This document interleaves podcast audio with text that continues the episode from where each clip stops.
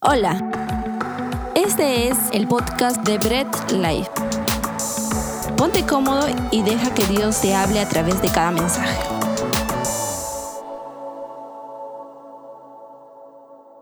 Muy bien familia, pues puedes tomar tu lugar. Hemos tenido este tiempo genial de adoración, siempre elevando nuestro clamor a nuestro Dios y estamos muy felices, confiando siempre en en nuestro Dios estamos muy felices siempre dejando todas nuestras vidas en la mano de nuestro Dios y en todo momento que nuestro tiempo de adoración no se limite a una canción de 5 o 6 minutos, sino que nuestro tiempo de adoración sea una vida entera llena de adoración a nuestro Dios, que nuestra vida entera sea reflejando esa adoración a nuestro Padre Celestial. Así que Ponte cómodo, vamos a empezar, vamos a continuar con nuestra serie, El Espíritu Santo. Hemos tenido todo este año un año teológico, hemos estudiado desde doctrina y las escrituras, teología del Padre, hemos estudiado el hombre y su pecado, hemos estudiado eh, a Cristo y ahora estamos estudiando lo que técnicamente vendría a ser neumatología, pero vamos a estudiarlo al Espíritu Santo, ¿no? Tal vez algunos pueden decir, oye, ¿cómo vas a decir estudiar al Espíritu Santo? Pues es, vamos a estudiar lo que la palabra de Dios nos dice acerca del Espíritu Santo. No que vamos a hacer un estudio científico, sino lo que la palabra de Dios nos da a, a conocer sobre el Espíritu Santo. Así que puedes tomar tu lugar. ¿No? Y antes de empezar, ¿no? Tal vez algunos pueden decir, oye hermano, pero no te metas tanto a teología porque la mucha letra mata y puedes meterme, pues no, porque el Señor se revela en su palabra. Y mientras más conozcamos la palabra de Dios y mientras más al conocer la palabra de Dios, pues eh, actuamos como cristianos mostrando esos frutos del Espíritu Santo en nuestras vidas, pues la letra no mata sino vivifica la palabra de Dios siempre. Por eso el salmista decía, lámparas a mis pies a tu, tu palabra y lumbrera a mi camino. Así que no, no nos limitemos nuestro estudio de la palabra de Dios, por favor. Y no usemos de repente estos eh, pretextos como para no estudiar la palabra. La palabra de Dios debe ser por un cristiano leída a diario. Así que vamos a empezar, ¿no? Y ya hemos aclarado la semana pasada en nuestra predica la persona del Espíritu Santo, que el Espíritu Santo es Dios mismo, ¿no? Y su obra ha estado activa desde su eternidad. No se limita a la creación, ¿no? Eh, ha estado siempre el Espíritu Santo activo desde la eternidad, porque es Dios, Dios es eterno. Entonces, desde su eternidad, el Espíritu Santo ha estado activo, aunque tal vez algunos no hay, dicen que hay cierta controversia en el actuar del Espíritu Santo, sobre todo en lo que nos dice el Antiguo Testamento, pues si leemos correctamente la palabra de Dios, vemos que el actuar del Espíritu Santo ha estado siempre presente, no ha estado, no ha estado limitado al Nuevo Testamento, sino desde la antigüedad, desde la eternidad. Y la obra del Espíritu Santo ha sido revelada progresivamente en la Biblia. Durante todo el Antiguo Testamento, su actuar tal vez era un poco más particular en algunas actividades o en algunas personas. Y en el Nuevo Testamento, pues su actuar era eh, completamente en Cristo, ¿no? En la obra de Cristo, en la vida y ministerio de Cristo Jesús. El Espíritu Santo estaba activo, ¿no? Eh, pero alcanza su plenitud en el periodo de la iglesia a partir del día del Pentecostés. Entonces, esa ha sido una revelación progresiva. Acuérdense que cuando estudiamos doctrina de las escrituras vemos que la palabra de Dios y el plan de Dios de redención se, es progresivo a lo largo de todo lo que la palabra de las escrituras. ¿Ok? Entonces, la obra del Espíritu Santo de igual manera ha sido eh, revelada progresivamente. Y esto con respecto al Espíritu Santo debe ser de mucho interés para un cristiano. Un cristiano debe tener mucho interés con respecto a la obra del Espíritu Santo en su vida. Es por ello que debemos siempre entender con mucha claridad lo que la palabra de Dios nos dice con respecto al Espíritu Santo. Y vamos a hablar hoy día un poco más del Antiguo Testamento y no se suele encontrar tal vez el término Espíritu Santo. Y muchos tienen esa controversia con ello porque dicen, ves, en el Antiguo Testamento no dice el Espíritu Santo, entonces ¿de dónde me inventas eso? Te pueden decir. Y no se trata de ello, porque la expresión que más se suele usar aquí es el Espíritu de Dios. Y aunque la traducción que se ha hecho del hebreo, ¿no? En todos los idiomas, ¿no? Y viendo que este, este tipo de hebreo no es el hebreo que hablan ahorita los, los de Israel, sino es un hebreo antiguo, ya no es, ya no es un hebreo hablado, no, el hebreo moderno es muy distinto al antiguo. El significado del Espíritu de Dios no quiere decir el Espíritu de Dios es la acción o es la voluntad de Dios o es la actividad de Dios, sino eh, la, la traducción es en base a una persona. No me voy a meter todo en síntesis del hebreo y enseñarte hebreo aquí, pero no se trata de una actividad, sino cuando menciona el Espíritu de Dios está hablando de una persona. ¿Y cómo podemos de repente aclarar esto y decir es porque en el Nuevo Testamento, ¿no? En el Nuevo Testamento, dejen claro que cuando en el Antiguo Testamento habla del Espíritu de Dios, se refiere a la tercera persona de la Trinidad. Por ejemplo, en el día de Pentecostés, cuando Pedro da su primera predicación, Pedro explica lo que sucede y hace mención cuando el profeta Joel dice, no, derramaré, profetiza que Dios le dice que derramaré mi espíritu, y lo que estaba sucediendo en el día del Pentecostés y lo que sucedería a partir de ahí en el periodo de la iglesia con respecto a la obra del Espíritu Santo, tiene que ver con el Espíritu de Dios. Entonces es entrelazado, ¿ok? Entonces, vamos a ver a continuación, durante todo este mensaje, eh, la obra del Espíritu Santo en el Antiguo Testamento, cómo el Espíritu Santo eh, hacía su obra en el Antiguo Testamento y cómo tal vez esa obra tiene mucha implicación para lo que nosotros hoy en día podemos también experimentar y disfrutar con respecto al Espíritu Santo. Así que vamos a orar para que el Señor nos dé entendimiento. Bendito Dios Todopoderoso, Gracias te damos porque vamos a empezar a estudiar tu palabra. Y Señor, creemos que tú siempre nos edificas por medio de ella. Ayúdanos a entender con claridad, a despejar nuestras dudas. Y sabemos que la sabiduría que tú nos das es inigualable.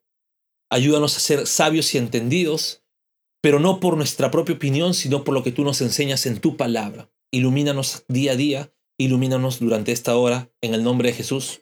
Amén. Muy bien, entonces, un primer punto, el Espíritu Santo está activo desde la creación, o sea, participa activamente en la creación.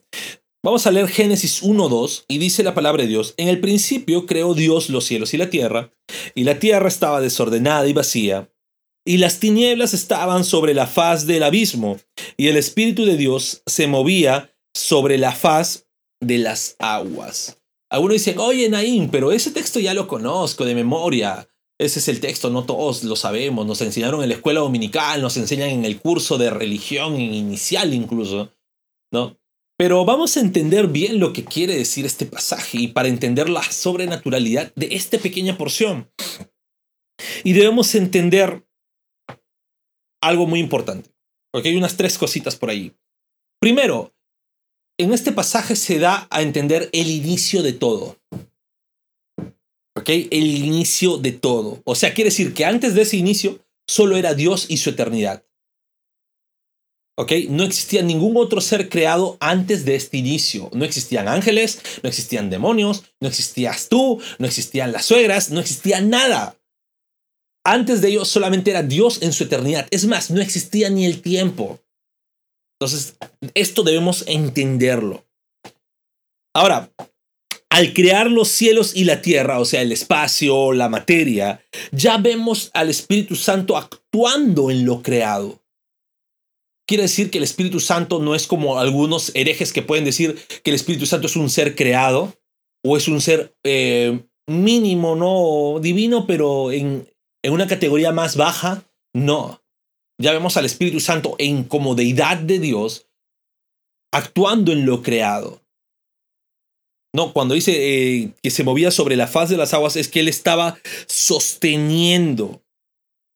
Ahora, la creación en general siempre es atribuida a Dios, por eso dice en el principio Dios.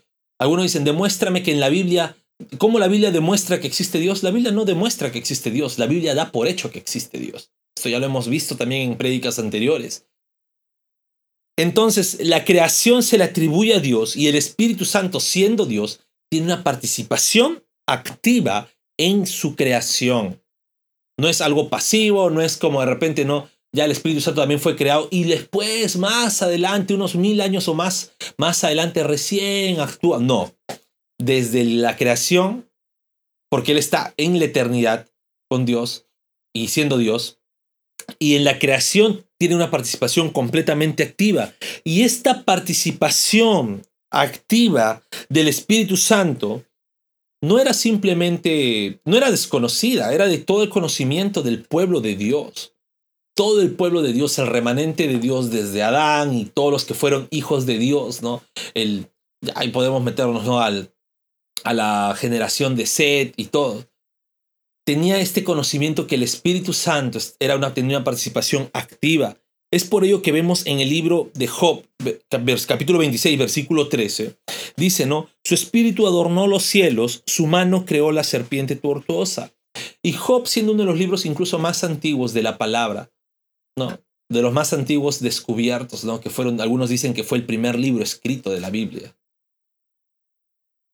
Job ya detallaba, da detalle de que desde la antigüedad se conocía que el Espíritu Santo, como Dios, tenía una participación activa en la creación.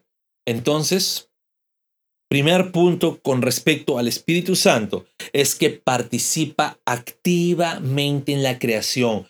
Ahora, no solamente en la obra de creación de esos seis días, sino activamente en su creación. Ahora mismo el Espíritu Santo está actuando, sosteniendo la creación. ¿Por qué? Porque Él es Dios y Dios es trascendente en su creación. Un segundo punto es que el Espíritu Santo es quien da la profecía e inspira las escrituras. Ojo, aquí solamente vamos a detallar partes del Antiguo Testamento, ¿sí? Pero sabemos ya por las prédicas de doctrina de las escrituras que hemos visto, que el Espíritu Santo es que inspiró las, todas las escrituras en general, la Biblia entera. Pero acá vamos a detallar las profecías e escrituras eh, del Antiguo Testamento. Los profetas en el Antiguo Testamento, todos los profetas, pues, eh, testificaban que cuando ellos escribían o hablaban, no eran sus propias palabras, sino era Dios hablando. ¿Ok? Era Dios hablando por medio de ellos. Y ahora, eh, debemos entender que un profeta no podía decir por así que Dios le estaba hablando, sino que era de verdad Dios hablando. No voy a meterme mucho en la controversia si hoy día puede haber alguien que diga Dios me ha hablado. No, por lo que sí debo, debo como, como cristiano y pues es mi deber decir es que Dios está hablando aún, pero el 100% de seguridad que yo pueda tener que Dios ha hablado de verdad está escrito en la palabra. Entonces, Dios está hablando, Dios te puede hablar, abre tu Biblia y Dios y escucha lo que Dios te va a decir. ¿Sí? Ahora, en Ezequiel 2.2 dice la palabra, y luego de que me habló, entró el Espíritu en mí y me afirmó sobre mis pies y oí al que me hablaba. Aquí Ezequiel, el profeta Ezequiel, no está diciendo, pues bueno, yo voy a hablarte, te voy a dar una palabra profética de Dios, de parte de Dios, ¿no? Y se dan cuenta, ¿no? A veces en esas frases está, yo, yo te voy a dar una palabra profética de Dios, o sea, tú, no, es Dios quien habla. No, pues el profeta dice, no dice, yo te voy a hablar, sino, luego que me habló, entró el Espíritu Santo en mí y me afirmó sobre mis pies y yo oí al que me hablaba.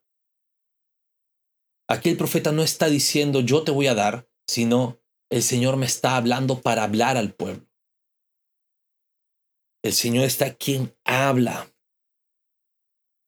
Entonces, en el Antiguo Testamento, cada profeta que podemos ver, cada libro, cada palabra escrita durante todo el Antiguo Testamento o en los libros del Antiguo Testamento, debemos entender que han sido inspiradas por el Espíritu Santo de Dios. Han sido inspiradas por Dios. Entonces, esto debe ser claro en nuestras vidas, porque algunos, ¿no? Es más, en, en los primeros siglos había uno que ya se le consideró hereje que se llama Marción, y hay algunos cristianos, entre comillas, modernos, que lo que quieren hacer es ah, no, no nos gusta todo lo que dice el Antiguo Testamento, muchas leyes, muchas, muchas guerras, todo. No, no, eso hay que cortarlo, no hay que predicar el Antiguo Testamento. Y eso es una completa herejía. ¿Por qué? Porque ya hemos entendido toda la profecía del Antiguo Testamento los libros del Antiguo Testamento han sido inspirados por el Espíritu Santo, han sido inspirados por Dios mismo.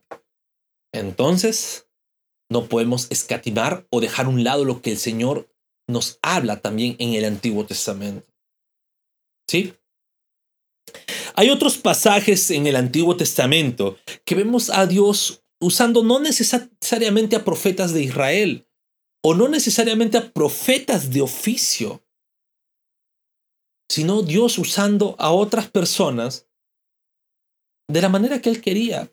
Y no profetizaron estas porque quisieron profetizar, sino porque el Espíritu Santo entró a actuar en ellos.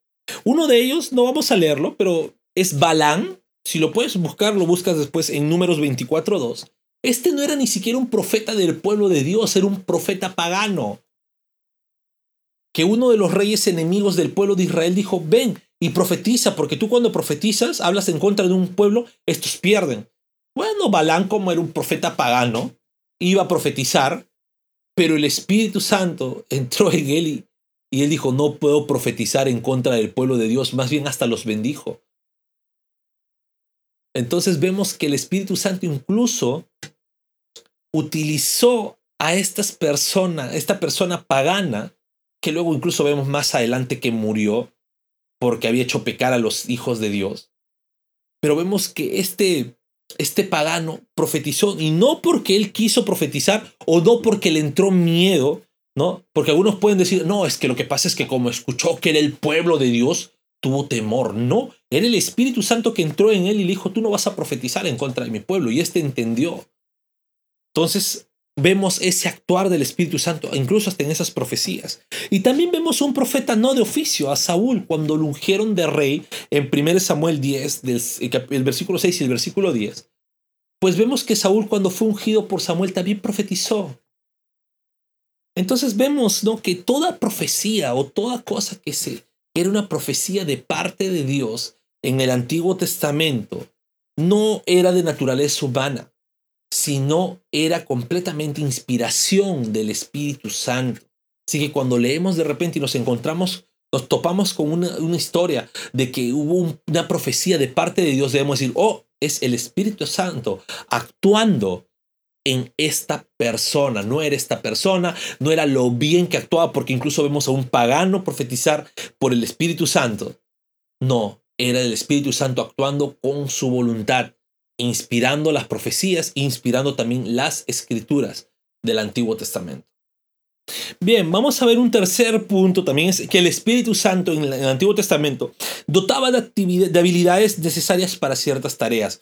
Aquí sí te voy a pedir un favor, no vamos a leer porque son bastantes actividades, no vamos a leerlos, pero quisiera que apuntes los textos para que tú puedas estudiarlos y leerlos, ¿no? Por ejemplo, eh, a lo dotó con habilidades para que construyera el, el, y amueble el tabernáculo.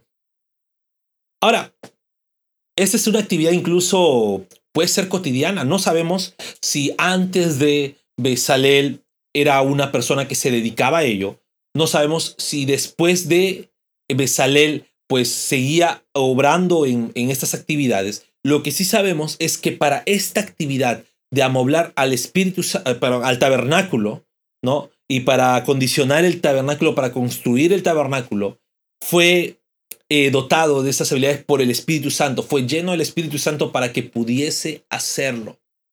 Entonces ahí tú puedes leerlo, ¿no? Está en Éxodo 31 del 2 al 5.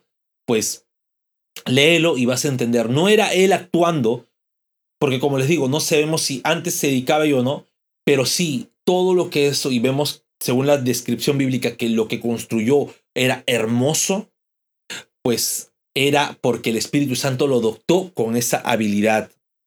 También cuando Zorobabel reconstruyó el templo después del cautiverio de, en Babilonia, este en la reconstrucción, ¿no?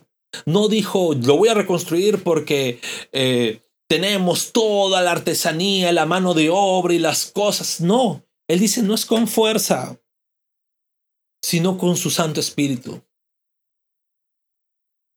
No era por las habilidades, sino porque el Espíritu Santo les dotaba con habilidades. Y a veces son habilidades de la vida cotidiana, por ejemplo, en la administración José, ¿no? El gobernador de Egipto, cuando el faraón lo eligió, ¿no? Y lo podemos ver en Génesis 41-38, ¿no? Ahí ustedes lo leen en casa. El faraón mismo dice, debemos hablar con este, ¿no? ¿Acaso vamos a encontrar a otro hombre que, que esté lleno o con quien él esté el Espíritu de Dios? Hasta el faraón reconoció que el actuar o las habilidades que tenía José no era porque él sea bueno. Es más, estamos hablando del imperio de Egipto, de la nación de Egipto, que tenía hasta en esa, en esa época las mejores tecnologías, los mejores matemáticos. Y en este muchachito hebreo encontró lo que no encontró en todo su pueblo. Y él reconoció, no es porque él pueda, sino es porque el Espíritu de Dios está en él también para liderar. ¿no? En números 11, 25 vemos que Moisés cuando ya no se abastecía con el pueblo, ¿no? Eh, teniendo todas las, atendiendo las necesidades de todo el pueblo, ¿no? nombró 70 ancianos, 70 líderes. Y vemos que estos fueron llenos del Espíritu Santo para que, pueda, para que puedan que puedan cumplir esta, esta labor de liderar a todo el pueblo porque no, no, no, no, no era una labor fácil. Todos tenían que a lo mejor ser del, del, del, mismo, del mismo nivel que Moisés, pero no lo lograron en sus fuerzas, no tenían esa capacidad de liderar por sus fuerzas, sino porque el Espíritu Santo llegó a ellos. También en la sabiduría, en el liderazgo de Josué, en Deuteronomio 34, 9 vemos que Josué no era sabio por su propia sabiduría, sino era sabio porque el espíritu de sabiduría vino sobre él. Y estas actividades no eran porque ellos podían, ¿no? Era porque el Espíritu Santo actuaba en ellos. Habilidades para la guerra, eh, por ejemplo en Otoniel, ¿no? Jueces 3.10, ¿no? O también en, el, llamado de Gedeón en jueces 6:34. Vemos estas habilidades para la guerra. Ahora, vamos a, vamos, cuando ustedes leen, ahí nos damos cuenta, ¿no? Gedeón era una persona con una autoestima muy baja. Vamos a decir, incluso hasta cobarde. Sin embargo, el Espíritu Santo llegó a él y en el libro de jueces sobre todo vemos el actuar del Espíritu Santo para las habilidades con la guerra y lo loco que podríamos decir acá es que el pueblo de Israel siempre ha tenido la de perder. Siempre ha sido el que las apuestas daban el menor, el, el, mayor número, ¿no? Pues decían, no, es imposible que Israel gane una guerra. Es imposible que lo pueda hacer.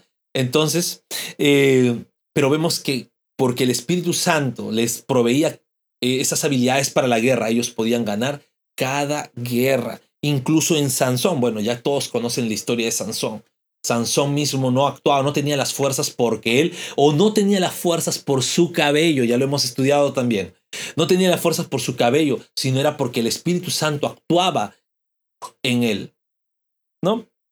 Y también dotó de habilidades a los primeros reyes, ¿no? Ya habíamos visto que Saúl profetizó, David tuvo una unción especial, ¿no? Porque después de que lo ungieron como rey, el Espíritu de Dios se posó sobre él. Entonces, las habilidades que el Espíritu Santo dotaba en el Antiguo Testamento eran actividades, eran habilidades necesarias para en esos momentos, ¿no? En cada actuar, habilidades cotidianas, no porque ellos tenían la capacidad, sino porque el Espíritu Santo les dotaba con la capacidad para que puedan cumplir su misión. También podemos ver eh, un cuarto punto, el Espíritu Santo estaba presente en la vida espiritual del pueblo de Dios. Vamos a leer Nehemías 9:20 y la palabra de Dios nos dice, y enviaste tu buen espíritu para enseñarles y no retiraste tu maná de su boca y agua le diste para su sed. Y aquí hay algo muy importante. El Espíritu Santo guiaba la vida de cada miembro del pueblo de Dios. Incluso, ¿no? David siempre oraba para que el buen Espíritu de Dios lo guíe. Lo puedes leer, ¿no? Después en Salmo 143, 10 el Espíritu Santo no era simplemente una actividad. Algunos eh, ven que en el Antiguo Testamento, incluso lo enseñan, dicen que no, el Espíritu Santo venía y actuaba y después se iba, ¿no? Y yo he cometido el mismo error cuando enseñaba antes. Decía, no, es que el Espíritu Santo no venía, actuaba y se iba, ¿no? Y no, el Espíritu Santo actuaba también, estaba presente en la vida espiritual, les enseñaba, les guiaba en su andar. No era simplemente una actividad que venía a cumplir y se iba.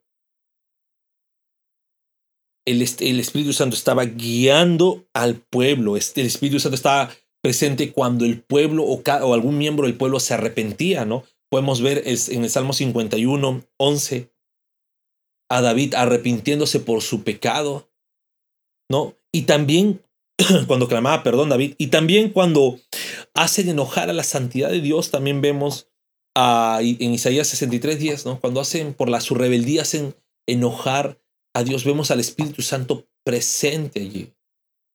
Entonces el Espíritu Santo estaba presente en la actividad diaria, en la vida diaria de cada miembro del pueblo de Dios. No era simplemente una fuerza que iba, se iba. No, no es correcto entenderlo de esa forma. No debemos entenderlo de esa forma. Sino era como Dios estaba presente en cada andar. Estaba presente para cuando el pueblo pecaba y se arrepentía, pero también estaba presente cuando tenía que castigar a su pueblo rebelde. Entonces, el Espíritu Santo está siempre presente en la vida espiritual del pueblo de Dios. Y un quinto punto es que el Espíritu Santo sería quien regenere al impío de su vida pecaminosa. ¿Sí? Leemos Ezequiel 36 del 26 al 27, dice, os daré corazón nuevo y pondré espíritu nuevo dentro de ustedes, de vosotros, y quitaré de vuestra carne el corazón de piedra, y os daré un corazón de carne, y pondré dentro de vosotros mi espíritu, y haré que andéis en mis estatutos y guardéis mis preceptos y los pongáis por obra. Me siento español con eso. Bueno, este anuncio fue dado al profeta Ezequiel para entender lo que ahora ya conocemos como la doctrina de la regeneración. Era una profecía, un anuncio, el anuncio de que el Espíritu Santo era el que daría el nuevo nacimiento, lo que Cristo enseñó, ¿no? Enseñó en Juan 3, le, le hablaba a Nicodemo y le decía, no es necesario que nazcas de nuevo, no por, no por un nacimiento normal, sino por el Espíritu, que nazcas por el Espíritu, porque el que nace del Espíritu, del Espíritu es, se estaba cumpliendo ya y estaba siendo anunciado en Ezequiel, desde las épocas del profeta Ezequiel. Ya estaba escrito lo que Cristo enseñaba tampoco no era ajeno a lo que la palabra decía, era lo que la palabra de Dios decía y el Espíritu Santo era el que iba a regenerar al impío de su vida pecaminosa. No como hasta en ese tiempo ellos creían que eran porque más cumplían la ley iban a ser más limpios, no, sino que iba a ser el Espíritu Santo quien iba a regenerar la vida pecaminosa del impío. Y si bien es cierto, el Espíritu Santo guiaba al pueblo, pero este anuncio decía que ya dentro del mismo cristiano iba a estar el Espíritu de Dios con él. Ya no solamente iba a ser su guía, sino que el mismo cristiano, el mismo ser, iba, estaba anunciando que el mismo hombre iba a ser el templo del Espíritu Santo.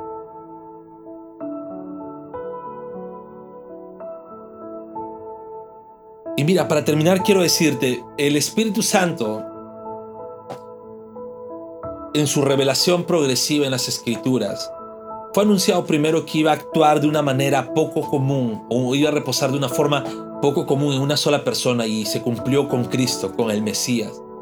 No, en Isaías lo puedes, lo puedes buscar. En el ministerio de Cristo el Espíritu Santo actuando. ¿Y actuando cómo? En Cristo el Espíritu Santo tenía una actuación desde su concepción hasta su resurrección. Era el Espíritu Santo actuando. No era no iba, ningún otro hombre a lo largo del Antiguo Testamento o durante todas las Escrituras había tenido ello. Solamente en Cristo tenía esa, esa participación especial. Sin embargo, este actuar del Espíritu Santo en Cristo era solamente la primicia de lo, para el actuar que el Espíritu Santo tendría en la vida del creyente. En el Pentecostés se cumplió todo lo que la antigüedad se había dicho. En el Pentecostés se cumplió lo que en el profeta Joel, y si quisiera leerlo, Joel 2, 28 al 29, que dice, y después de esto derramaré mi espíritu sobre toda carne, y profetizarán sus hijos y sus hijas, vuestros ancianos soñarán sueños y vuestros jóvenes verán visiones, y también sobre los siervos y sobre las siervas derramaré mi espíritu en aquellos días. Cristo fue la primicia para lo que después el actuar del Espíritu Santo sería en la vida del creyente.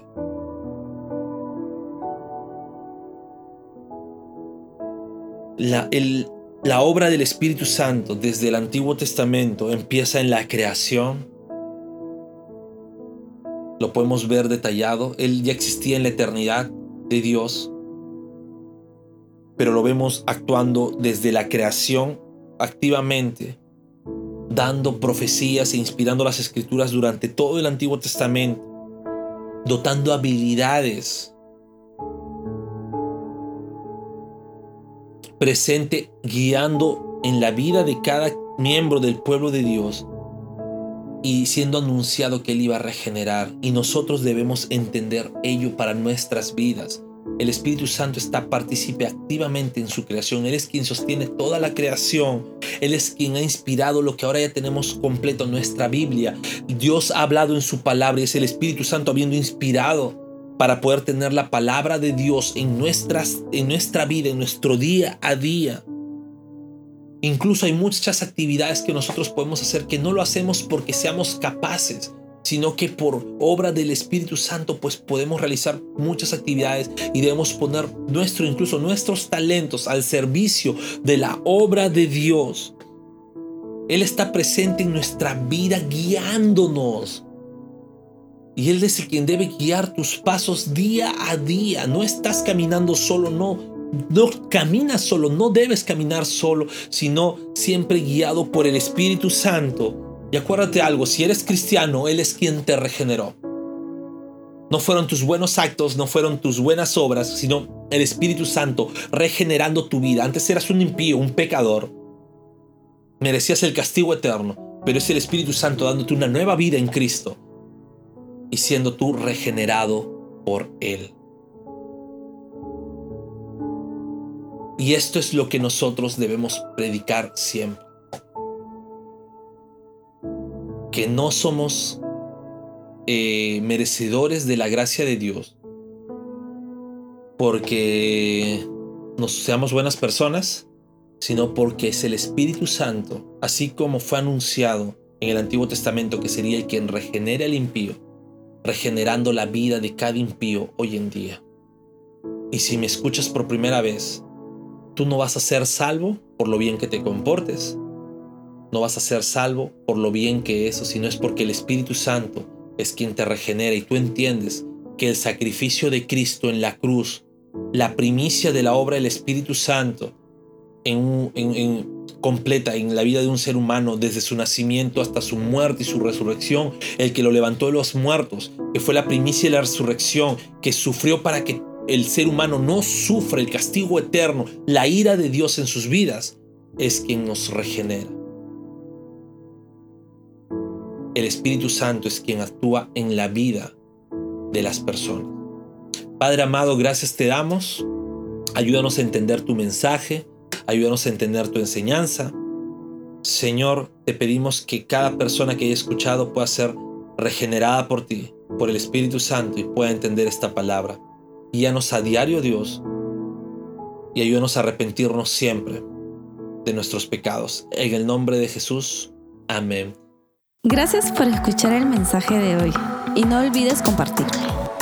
Síguenos en nuestras redes sociales, Instagram, arroba Bread Life Family, Facebook Bread Life.